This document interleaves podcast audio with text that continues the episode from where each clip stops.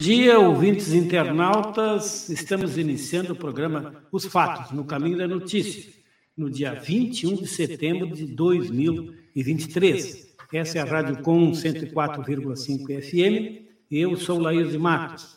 E já estamos começando o programa com o meu, meu parceiro de todos os dias aqui, o Regis Oliveira, e o nosso convidado, Fábio Duval. Bom dia, Regis. Bom dia, Fábio. Bom dia, Laíra. Bom dia para a audiência da Radicom. Mais uma vez, bom dia ao nosso companheiro Ivon Lopes, que está na parte técnica da emissora. Um dia nublado, cinzento, com toda hora trovejando, caindo umas pancadas d'água, mas é assim que nós vamos sobrevivendo. Professor Fábio Duval, das Relações Internacionais da Federal, bom dia. Bom dia, bom dia, Lair, bom dia, Regis, bom dia, audiência da Rádio Com. É um prazer, como sempre, estar aqui principalmente para falar né, do emblemático discurso do Lula na abertura da Assembleia Geral da ONU. Né? Mas eu, além do discurso, hoje o programa vai ficar curto, porque muita coisa aconteceu no mundo, né, de relevante é, nesses últimos dias, assim, assim antes de antes do feriado para cá. Mas antes da, antes eu tenho uma curiosidade, né? Eu vou fazer uma pergunta bem difícil. Por que o Lula chegou em Cuba antes de ir na Assembleia Geral da ONU? Porque estava tendo o encontro do G77, a cúpula do G77, o grupo dos 77 países mais pobres do mundo. Na verdade, o G77 foi criado nos anos 60, né, como uma decorrência do movimento não alinhado, de toda aquela ideia de que os países pobres do terceiro mundo, o chamado terceiro mundismo, tinham que se unir para promover o desenvolvimento deles, né? no, no plano internacional, articular-se politicamente para promover o desenvolvimento.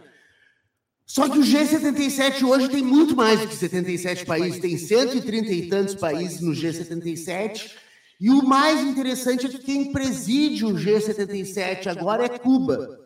O Miguel Dias Canel está presidindo o G77 e teve a cúpula do G77 em Cuba um momento muito importante para se levantar a questão do boicote a Cuba, que já tem mais de 40 anos, mais de, mais de 50 anos, 60 anos de boicote a Cuba começou, desde os anos 60. Começou com a Revolução, praticamente. É, com a, com a crise dos mísseis em 62. Né? E aí, depois, aquelas leis, uh, Burton Helms, lá nos Estados Unidos, que institucionalizaram o boicote a Cuba e que deixou Cuba numa situação precária, porque com a impossibilidade de se desenvolver e tendo que basicamente ser autossuficiente em tudo do que, do que faz. Uh, não obstante tenha se desenvolvido a medicina lá, já que, gente, já que o programa anterior estava falando da questão da saúde, né? a medicina preventiva em Cuba é das melhores do planeta Terra. E há uma exportação de médicos cubanos, para isso não há boicote, para isso Cuba cumpre o seu papel histórico, digamos assim, ah, de promover o interesse, melhor interesse dos povos. E esse encontro ele sempre ele antecede a Assembleia Geral das Nações Unidas, Unidas ou foi esse ano? Não, não foi esse ano, uma coincidência de, de agendas, digamos assim. Teve encontro do G20 há uns 10 dias atrás, teve encontro do G77, Teve aquele encontro do BRICS há quase um mês atrás, uh, com a ampliação do BRICS. Muita coisa acontecendo ao mesmo tempo na política internacional, né? Sim. É, muito bem. E com relação ao, ao, ao, muito falado discurso do Lula na, na, na abertura da Assembleia Geral da ONU, é, quais os recados que ele deixou? Porque um discurso ele deixa recados para um Sim. monte de gente. Claro. Uns é, é, mais, digamos, mais afáveis e outros mais dando um recado mais duro, né? É, na tua opinião, quais foram os recados principais que o Lula deixou no discurso? O principal recado que permeou todo o discurso foi a, a luta contra a pobreza e a desigualdade no mundo. A desigualdade dentro dos países e entre os países também. Então, esse, essa tônica da desigualdade, da luta contra a desigualdade, ele falou do Fome Zero, do Bolsa Família, de várias coisas uh, que foram engendradas no, na, desde 2003, do primeiro governo Lula, uh, na luta contra a miséria e a pobreza, né? na luta contra a desigualdade. Essa foi a principal tônica. Teve outra também que foi muito falada por ele em vários momentos, que foi a questão do meio ambiente e da transição energética. A transição energética foi também um ponto alto do discurso dele, enfatizando, inclusive, que a matriz energética brasileira é, em grande parte, limpa. Né? Claro que quando a gente faz hidrelétrica, às vezes inunda uh, determinados territórios, mas ela é uma fonte limpa de energia. Né? Além disso, ele falou da questão de não se fazer uma nova guerra fria no mundo hoje. Né? Também foi uma tônica, e aí ele também apontou para vários conflitos internacionais que ocorrem hoje. Ele não, não, não ficou só na questão da Ucrânia, que todo mundo fala, falou do, do Iêmen, lá do, do, da região do Sahel, na África, lá no Níger, Mali, etc. E mais, nessa questão da desigualdade, ele falou uh, diretamente sobre a questão do boicote a Cuba e sobre a questão da Palestina também, do Estado palestino. Então foi um discurso em que ele enfrentou temas que são muito caros ao, a, ao próprio Lula, as, as, as, as forças progressistas do mundo, e também é importante notar que ele falou da necessidade de reforma das instituições internacionais de governança global. Ele criticou o Fundo Monetário Internacional e o Banco Mundial criticou o Conselho de Segurança da ONU conforme a, a, a, o desenho dele, o desenho do pós-Segunda Guerra Mundial, que não reflete mais a realidade da política internacional. Então, esses foram os principais temas que ele bateu fortemente no seu discurso. E é interessante notar que ele, ele sai desse discurso aplaudido várias vezes menos o Zelensky, que não aplaudiu ele, mas ele foi aplaudido, ovacionado várias vezes ao longo do discurso, se colocando como uma liderança do sul global no mundo.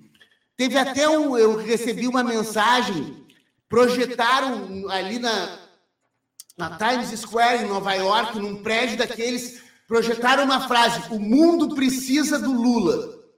Exatamente enfatizando essa ideia de que ele sai dessa Assembleia Geral da ONU que o Brasil historicamente abre como uma referência de liderança do sul global ou da, da maioria global, como, como tem se chamado contemporaneamente. Agora, essa reforma das instituições, é, a, a, o Fundo Monetário Internacional, não sei que ano foi criado, a ONU foi a ONU logo após a, a Segunda Guerra, e logo após a Segunda Guerra, eu, parece que não tinha 100 países no mundo. Agora tem quase o dobro, né? Sim. É, uh, não tinha, não tinha, tinha cento e pouquinhos países, hoje tem 200 e lá vai pedrinha, não sei especificar quantos, mas é 214, 218, uma coisa assim. Né? Principalmente por causa do processo de descolonização afroasiática, né? descolonização africana e da Ásia a partir dos anos 50 ali, em 1960 foi o ano da África, né? o ano que surgiram, a década, a década da África, surgiram vários países africanos. Até uma coisa importante da Assembleia Geral da ONU é que ela traz todo mundo para a mesma cidade, para o mesmo prédio. Né? São os encontros, não só os grandes encontros multilaterais lá dos plenários, mas os encontros bilaterais. Uhum. E aí o Lula, porque o Brasil está presidindo o Mercosul. Houve uma reunião do Mercosul com a União Africana para aproximar os países do Mercosul da, da União Africana lá, lá em Nova York, no prédio da Assembleia Geral. Ele, ele tinha tinham requisitado para ele mais de 50 encontros bilaterais com chefes de Estado e chefes de organizações internacionais. Ele, claro que é impossível cumprir uma agenda dessas de 50 encontros em dois, três dias, mas os encontros bilaterais foram muito importantes. Né? Ele se encontrou com Biden, Zelensky, uh, alguns estados europeus que estão participando do processo de Copenhague, que é para tentar garantir a paz na Ucrânia. Então, foi emblemático o, o, o, papel, uma trovoada forte aqui em Pelotas agora. Uh, foi emblemático o papel que o Brasil está cumprindo e a diplomacia presidencial do Lula. Né? A diplomacia presidencial que durante o governo Bolsonaro ficou reduzida a pó de traque, não, não, havia, não havia diplomacia presidencial, e agora o Lula, com o grande carisma e representatividade que tem, volta a desenvolver uma diplomacia presidencial extremamente relevante.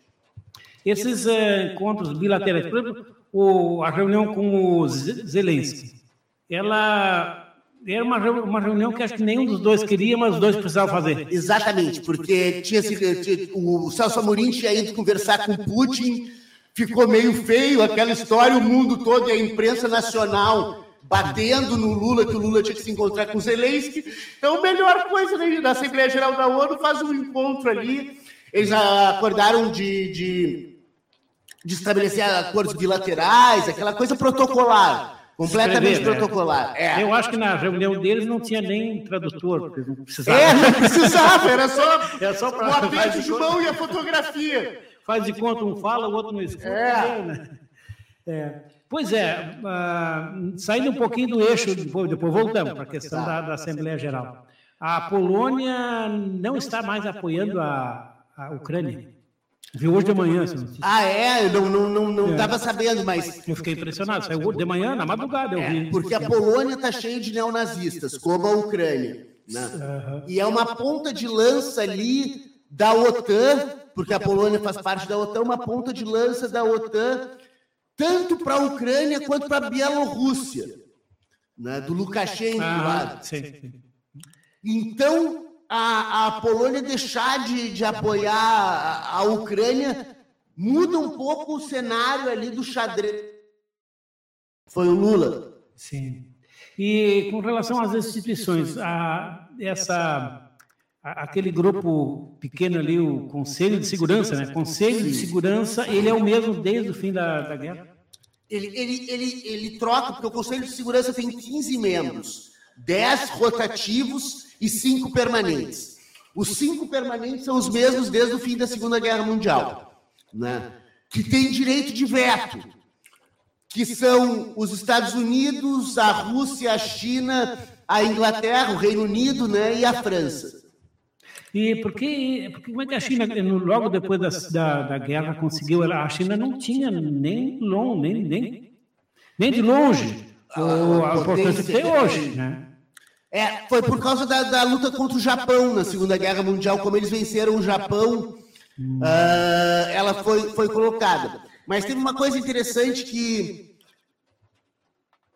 depois da Revolução Comunista na China, né, em 49, quatro anos depois de criação da ONU, a China foi tirada do Conselho de Segurança e Taiwan é que ficou representando até 1964, quando Nixon foi lá e restabeleceu relações com a China, e aí a China passou a representar desde então, ter representação dentro do Conselho de Segurança.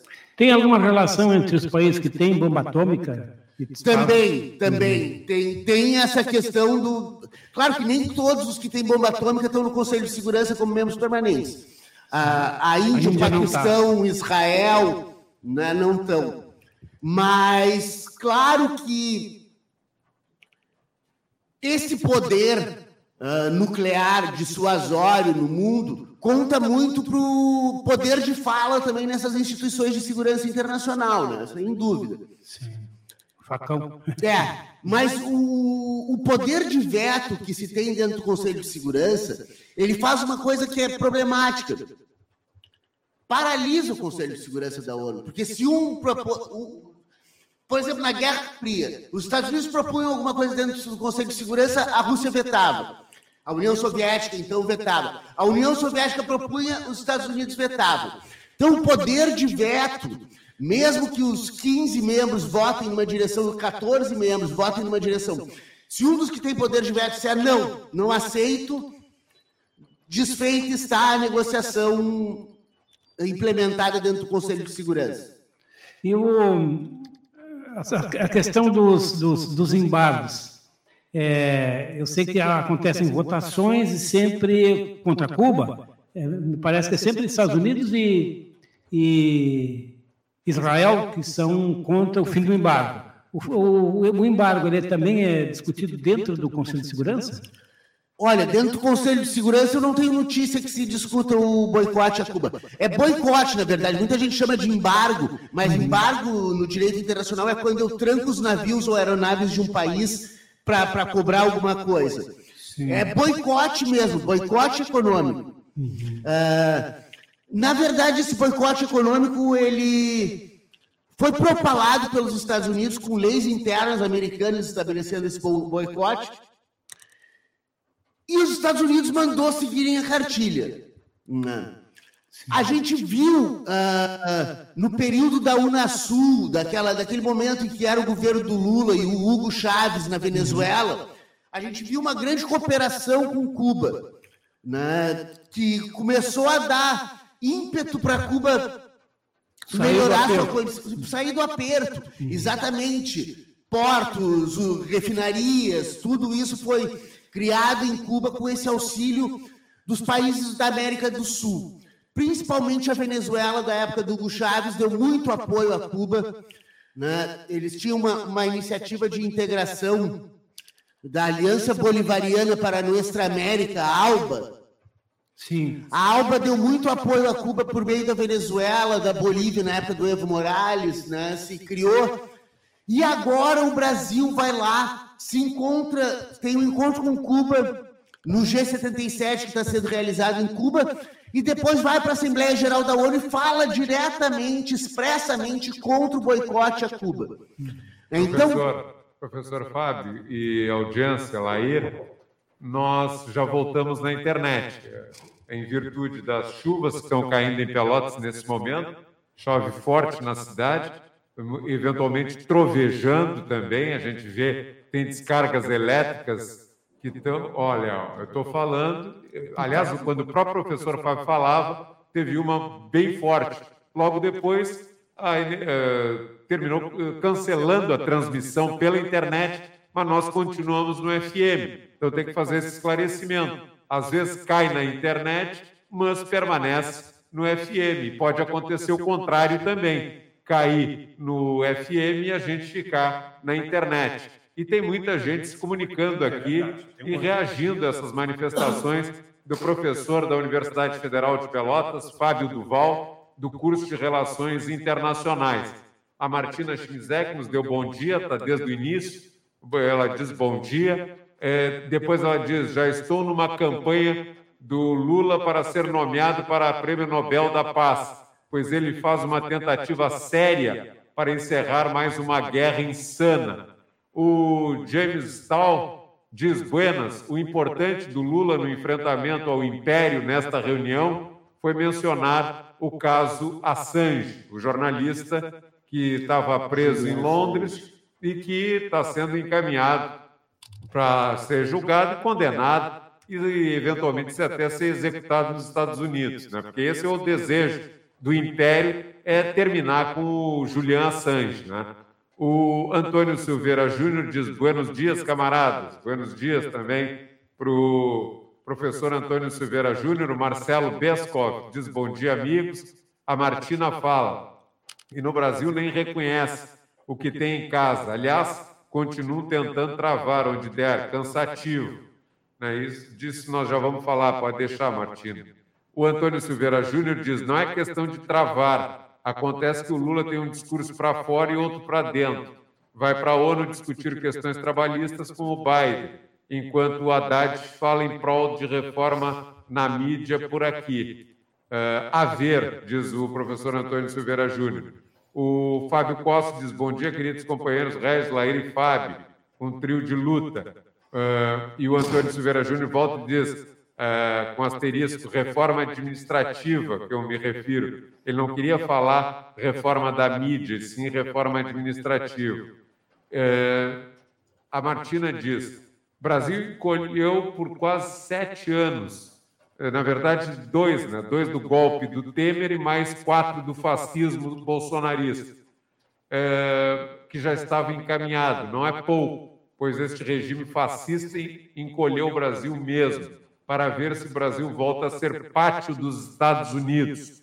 O Luiz Carlos Cabral Jorge diz: Bom dia. Hoje existem 193 países soberanos, agregando dois países considerados observadores, a Palestina e o Vaticano. Só, só fazendo uma menção, isso é na ONU, né? A ONU tem 193 países, mas existem mais, mais estados, são 200 e poucos. Sim.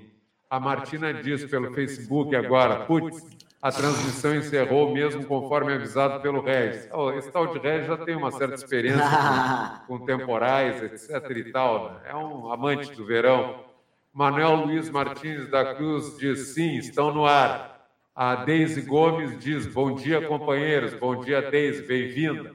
A Inês Soria diz bom dia a todas, todos, todos. Lula não é apenas um estadista, é um líder mundial, diz a Inês Soria. A Tânia Regina diz: Pois é, pedi um pouco por isso, bom dia. E o João Luiz Ávila da Silva, né, aquele saxofone de alta qualidade. Altíssima qualidade. Deixa eu até dizer, ele, ele teve no lançamento do meu livro de poesia e nós fizemos uma dupla lá. E ele tocou o sax. Tocou o sax. Que espetáculo. Mas o professor da, da aula faz verso e, e toca, toca. Que coisa. É um homem, que, é um, é um multi-instrumentista. E, bom, mas uma coisa que eu não queria deixar passar e tem tudo a ver com o que a Martina falou, é aquela questão do Brasil voltar a ser pátio dos Estados Unidos, como queria. O Temer, óbvio, como o Bolsonaro, né, que estava lá uh, lambendo as botas do Trump, e também batendo continência para a bandeira norte-americana.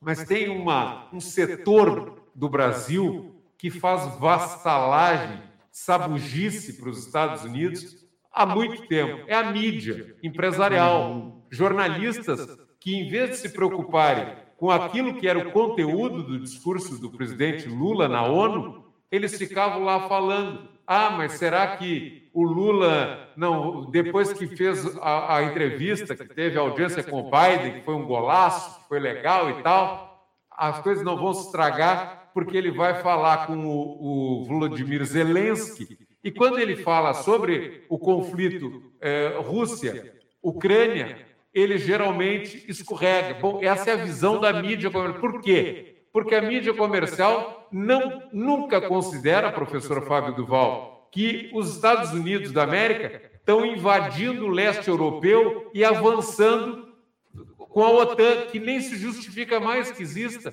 Porque se não tem mais ah, o Pacto de Varsóvia, por que, que tem OTAN? O que, que justifica hoje em dia existir OTAN se não tem mais Pacto de Varsóvia? E os Estados Unidos vão. Não é OTAN, são os, os Estados Unidos que avançam e querem ir para o lado da Rússia. Imagina se fosse o contrário, a Rússia chegando lá perto da fronteira dos Estados Unidos com o México.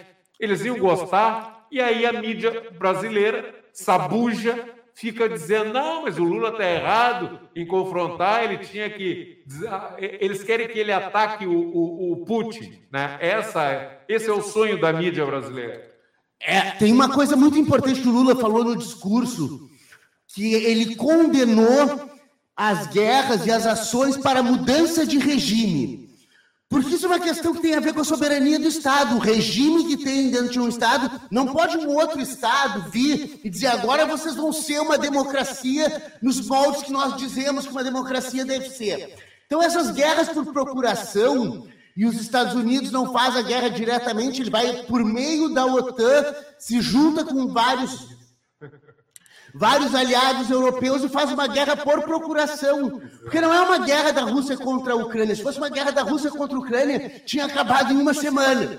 Porque o poderio militar russo é extraordinariamente maior que o poderio militar ucraniano. Inclusive com treinamento.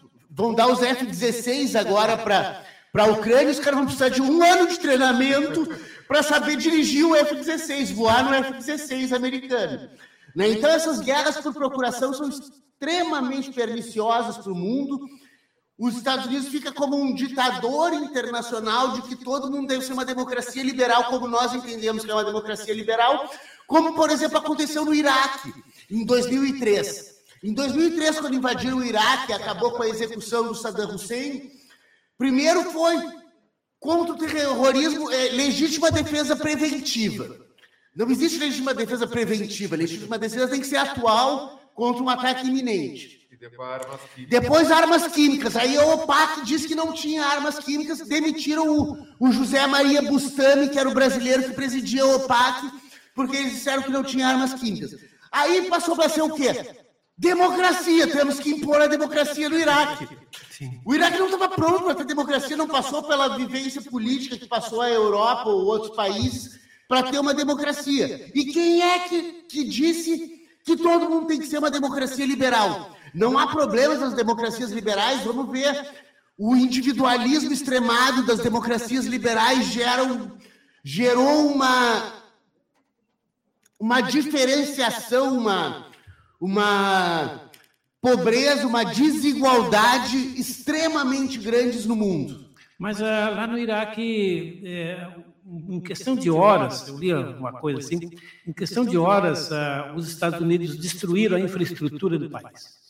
É um horror. As pessoas, de uma hora para outra, elas não tinham mais uh, saúde. Sim. Né, eu, um depoimento, um breve depoimento de um médico, dizendo que num dia ele atendia lá no posto Fragete, tranquilamente. É, no outro dia, na outra semana, ele estava atendendo no posto Fragete com um fuzil enfiado no, no ombro, né? virou o país. Então, e que eu me pergunto assim, por que, que a Rússia não. A Rússia tem poder para destruir a infraestrutura é, da Ucrânia, mas não o faz. Né? Fico, por que não faz, será? É, uh, aí entra toda a questão do, do interesse russo posterior na ah, Ucrânia. Porque a Ucrânia é o celeiro da Rússia também, né? Pela produção de grãos, etc.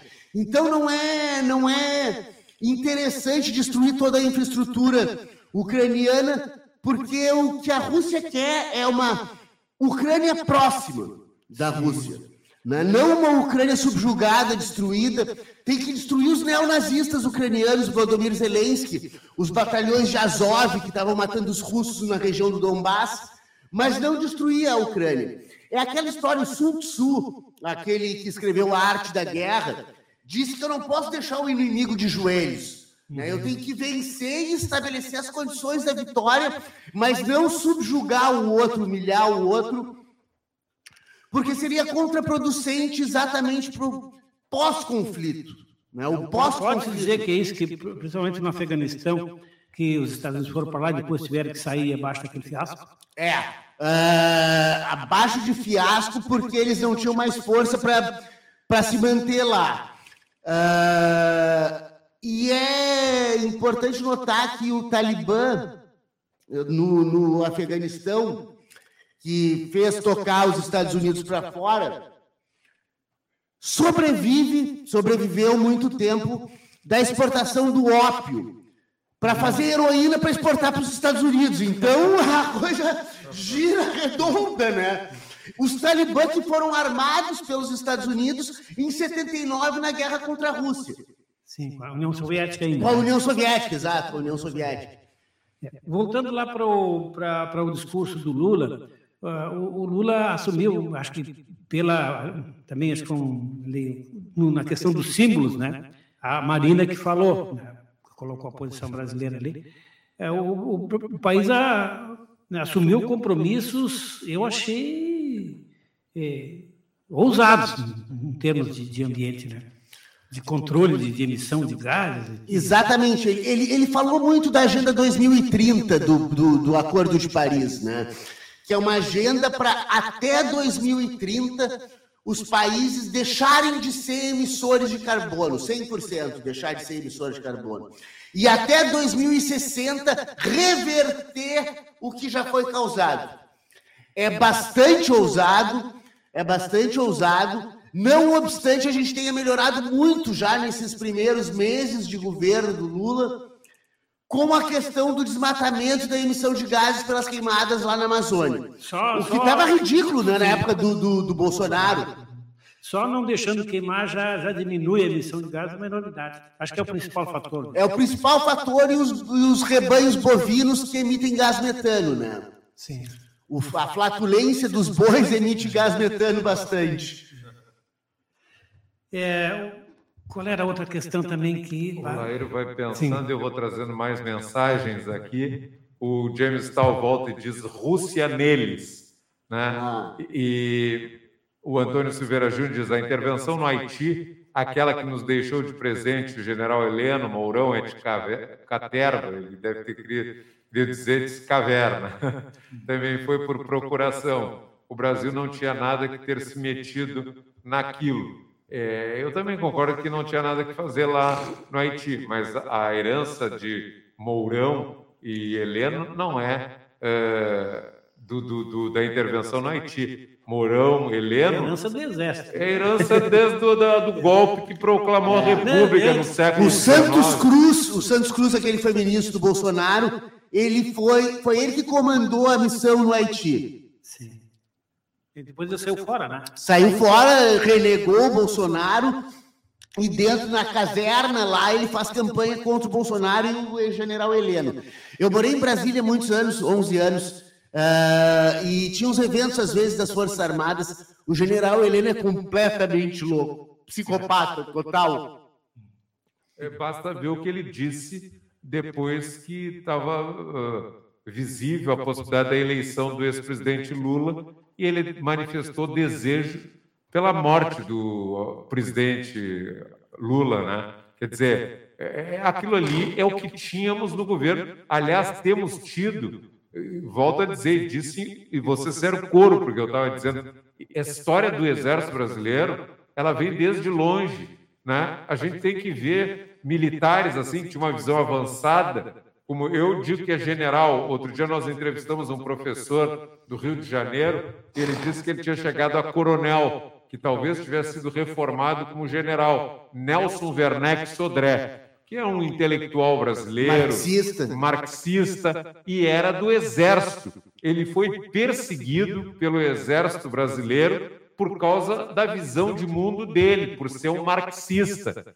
E o, o general Nelson Werneck Sodré, que foi perseguido mesmo, ele, ele, ele tem um livrinho, um livreto, né, bem pequenininho, que eu tenho em casa, que se chama Intentona Comunista.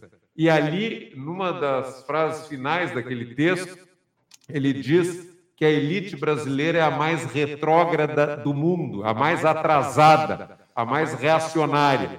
E isso se expressa por essa visão domesticada, né, agachada para o império de ocasião. Antes o Brasil, no século, até o século XIX, XVIII, XIX, se agachava para o império do, do, do, da Inglaterra. No nosso tempo, o império são os Estados Unidos. E aí tem essa elite, que elite entre aspas, né, que vive fazendo sabugice e querendo que a gente seja colônia novamente. E a mídia brasileira quer isso. Por isso, quando o presidente Lula contesta aquela visão que ah, o, o, o Putin, o Putin, a Rússia não é mais aquela potência soviética que foi, que tinha um viés comunista no início e depois passou a ser stalinista com, quando Stalin chegou e caiu naquela história do socialismo real. E aí mesmo a esquerda mais exigente, crítica,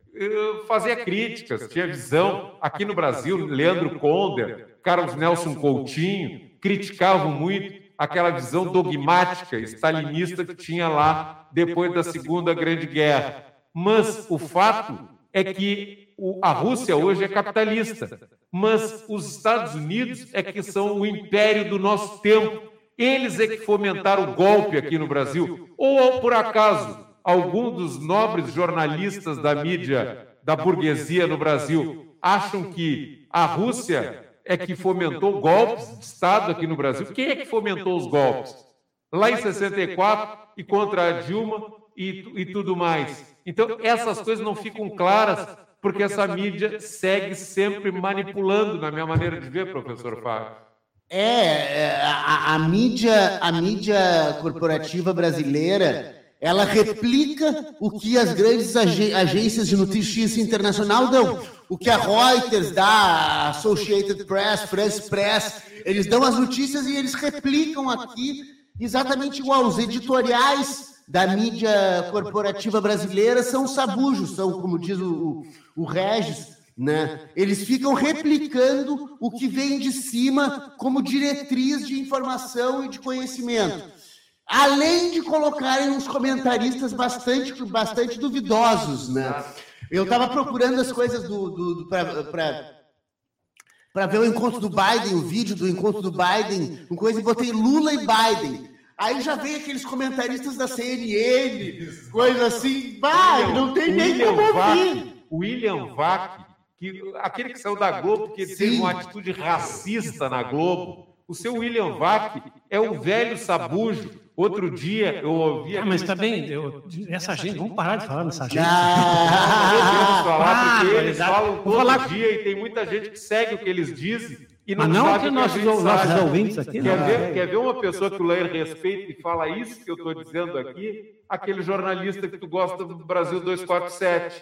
Qual? O investigativo, aquele que fez todo o trabalho a respeito. Sim, sim, faz, é, não, faz uma enorme do, do, ele, uma, uma investigação. Aquele jornalista, não me lembro o nome dele agora, ele trabalhou nessa mesma mídia. E outro dia ele dizia o que, que representava William Vac para os Estados Unidos, que ele inclusive tinha feito trabalhos que eram aproveitados e que o, a, a, o, o, sistema lá de, do, do norte-americano, o, o Estado deles, reconhecia no William Vac um amigo deles, que era uma pessoa confiável, e que o, o que ele, a defesa que ele fazia servia de guia para aquilo que eles queriam fazer como política externa voltada para o Brasil. Então, enquanto a gente não interpretar bem essa sabugice que existe no nosso país, a tendência é isso sendo replicado. E aí eles vêm criticar o Lula. Pô, mano, o Lula, Celso Amorim. O... É, mas esse, é, esse, é o papel deles, Você esperava que eles fizessem diferente? Mas esse é o papel deles. E o nosso qual é? É ficar ouvindo. Não, o nosso é o contra. Não, esse não é o programa contraponto, né? Mas nós é nós fazer o contraponto, mas não. Se nós vamos aqui analisar a, Globo News, a CNN, a CNN nós perdemos nosso tempo de falar do Lula, nosso grande, nosso, nosso grande líder. A questão. O, é, uh, duas questões que foram colocadas. A questão do Assange. Né? Uma, é, Lula falou isso diretamente no discurso dele. Né? E também é uma, é, foi um ato é, dentro do, do, do, país, né? Corajoso. Nova York, né? Eu achei também alguém aqui eu acho que foi o Gênesis, né, que, que, que fez, é, que fez menção a isso, né? Eu acho também Só que ele deu uma importância, para mim, dilatada demais. Tem coisas ali que são mais importantes do que. É evidente que tem que se lutar para a liberdade do Assange. Mas tá bem, mas o, o Gênesis pode ter, deixa o Gênesis ter, o Gênesis ter a opinião dele. Sim. Mas não é tão grande, então, mas é, foi. Mas, mas é importante porque, e corajoso falar num momento em que o discurso todo teve vários pontos de confrontação com os Estados Unidos. Depois ele sentou com o Biden para conversar e foi falar sobre um tema extremamente caro ao Lula, que é a questão dos direitos dos trabalhadores, né? o trabalho decente, né? como, como vem falando, e o papel dos sindicatos. Então, uma, o, mas o discurso dele teve vários pontos de confrontação. E ele foi corajoso de falar do Assange nos Estados Unidos, porque para os americanos, o Assange faz um crime de lesa pátria, né, ao expor documentos confidenciais. Então, é muito possível que ele venha a ser executado né, quando for para os Estados Unidos. Então, é uma ele questão tá, cara aos americanos. Ele deportado para. Ele está em Londres ainda? Eu não sei. Sim. Eu acho que está. Claro que está em Londres. Se ele estivesse nos Estados Unidos, possivelmente já tivesse na cadeira elétrica. O que eu discordei do James é o seguinte: ele disse assim, ó o importante de Lula no enfrentamento ao Império nessa reunião foi mencionar o caso Assange. Menos, é, talvez, né? talvez não fosse o mais importante. Vamos Sim, botar no mas, mas importante também, né? Porque. Sim, mas é o mais, mas vai ser o mais contundente. É o mais contundente, porque ele chega nos Estados Unidos e fala sobre uma questão que é uma questão para os americanos interna americana, né? É uma preocupação dos Estados Unidos em garantir a segurança da sua informação sigilosa e ele vai lá e bota no discurso. O fato importante é ele ter posto no discurso isso. Né? Então, e ter falado disso, além de todas as outras questões que ele falou, colocar uma questão que é um alfinete. Ele alfinetou os Estados Unidos. Alfinetou várias vezes, alfinetou quando ele disse que não era para se reavivar uma, uma nova Guerra Fria. Porque a China e a Rússia, em menor medida, mas a China liderando né, essa oposição que tem com os Estados Unidos, eles fazem uma via do desenvolvimento dos transportes, a nova rota da seda, do comércio e por aí vai. Não da guerra por procuração. Ao passo que os Estados Unidos, nessa Guerra Fria reinventada, Eles vão com a guerra. Primeiro a guerra contra a Rússia na Ucrânia e agora tentando reavivar uma guerra no mar do sul da China, tendo como desculpa a questão de Taiwan. Sim. Então é sempre pela ofensiva militar, mudança de regime, mesmo porque os neoconservadores straussianos lá do, dos Estados Unidos, eles estão intimamente ligados à indústria armamentista. E a indústria armamentista nessas guerras de procuração, ela ganha muito dinheiro. Sim. Olha só, mais comentários aqui. As pessoas estão se mobilizando muito por esse tema. A Martina Schmizek diz: e as vítimas? Vai sobrar homens novos para ter filhos e manter a população, tanto na Rússia como na Ucrânia? O James Tal diz: Marina, a ministra Marina Silva, segundo ele, é mais uma agente infiltrada do Império, esquerdinha financiada por ONGs ligadas à CIA. Martina Schmizek diz: quem ainda vai atropelar todos é a Índia. O João Luiz Ávila da Silva fala: infelizmente herdamos muitos casos, muitas coisas, melhor dizendo, do fato de termos todo ditaduras militares. Ainda não conseguimos atingir o segmento militar para julgar seus crimes. Permanece com a ideia de serem intocáveis. E o Antônio Silveira Júnior pergunta: e essa questão trabalhista em parceria com o Biden? Tal. É, o João Luiz uh, Ávila da Silva diz: exato existe um filtro de mensagens das poucas e grandes controladoras de informações. Isso só nos deixa à mercê de um entendimento próprio do nosso contexto. Acredito em uma mídia alternativa. Dois. A Inês Soria diz: o ponto mais alto da missão do Lula no exterior foi retomar a importância do sindicato. Infelizmente, nossos sindicatos estão muito enfraquecidos e os trabalhadores estão desmobilizados. Diz mais a Inês Soria, é urgente retomar a luta de classe a partir da perspectiva da luta sindical organizada. Luta sindical, e digo eu, e o movimento social idem. Antônio Silveira Júnior, o Biden com as montadoras em greve, até Hollywood em greve, vai ter o que a contribuir com a gente? Pelo amor de Deus, nós aqui com boa parte dos sindicatos desmobilizados, o governo passando tudo passando tudo o que pode. O que não pode, ela não passa.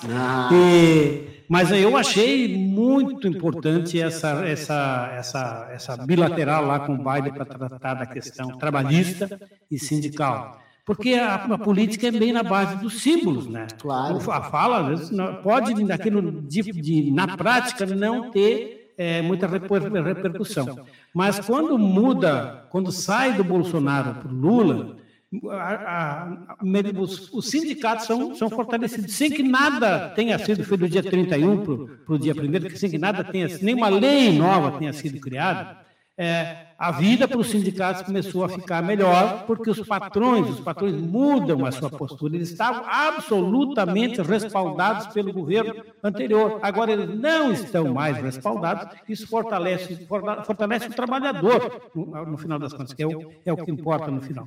Então, é, é muito importante. Eu não sei bem né, como é que se desdobra o que conversaram lá em cada um país, cada país. E o fato de que as montadoras estão em greve e Hollywood também é excelente, maravilhoso né? claro. que, que, esteja acontecendo. Né? E, e até os então, roteiristas de Hollywood estão em greve, quem diria? Pois é. E, então, é, esse de fato, né, que a Inês falou ali, que esse para nós, para os sindicalistas, foi um ponto alto. Aquele assunto ser tratado com a relevância que tem, saiu em todos os jornais, os patrões viram, né?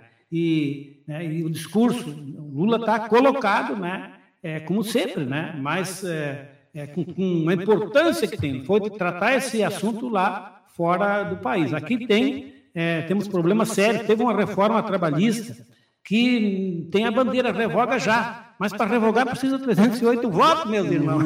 Exatamente, não é fácil com o Congresso endireitado, né? É, tem alguns que querem que coloque, se leve isso. Alguns, que, alguns sindicalistas, como eu, cara com os quais eu converso, que o Lula tem que levar para o Congresso a, a pauta lá para revogar. olha aqui, o risco de que fique pior do que está, né? Bom, o, a proposta apresentada lá pode ser de tal maneira emendada, o projeto de lei, tão emendado que quando é, volte, né, seja votado, né, fique pior do que está. Então, é, eu também considero que foi de, de muita relevância é, esse tema. A outra, outra questão que foi colocada lá, a questão da, não é só da, das guerras, né, das guerras, como o professor já falou.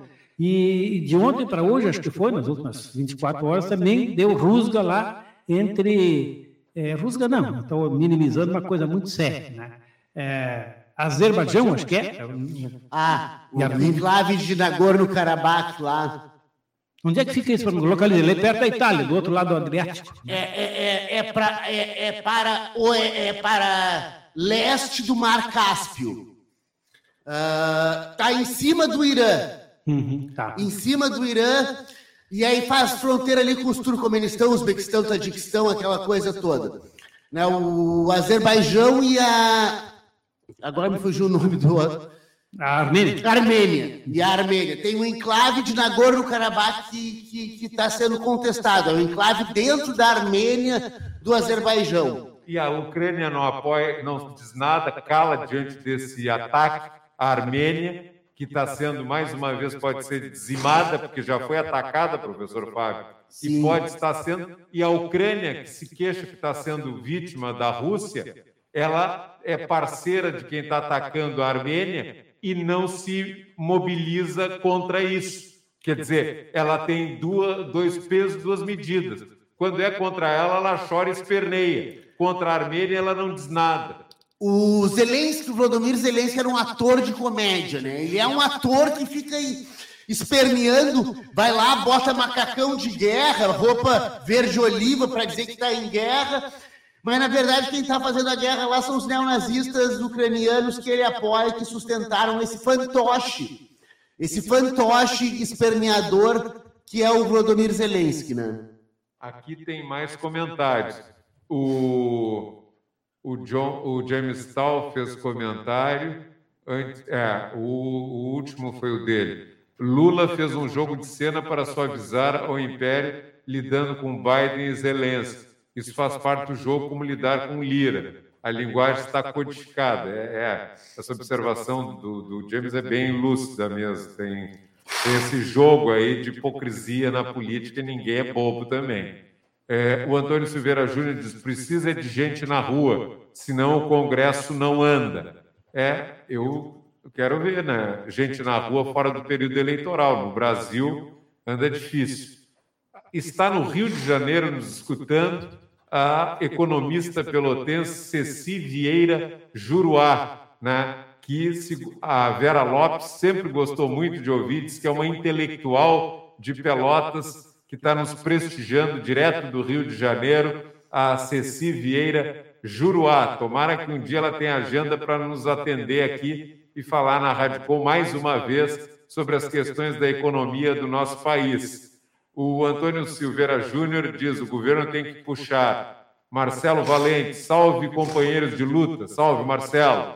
O James diz: sugiro Rádio Causa Operária e, e KTV eh, buscam mídia independente. É, é o, é, deve ser o, aquela operária da TV. Causa Operária. Causa Operária TV, que busca mídia. O Carlos Leal incentiva a leitura, diz. O único ponto que discordo do nobre Lula é desarmar o cidadão de bem. Quem apoia essa postura nunca teve a mãe assaltada. É o que diz o Carlos Leal aqui pelo canal do YouTube da Rádio Com, às 11h31. Olha, esse assunto pautou aqui vários comentários, a audiência com essa chuva que cai em Pelotas, de vez em quando trovejando, o pessoal está afim de debater política num país que sempre silenciaram o debate político, Lair de Matos.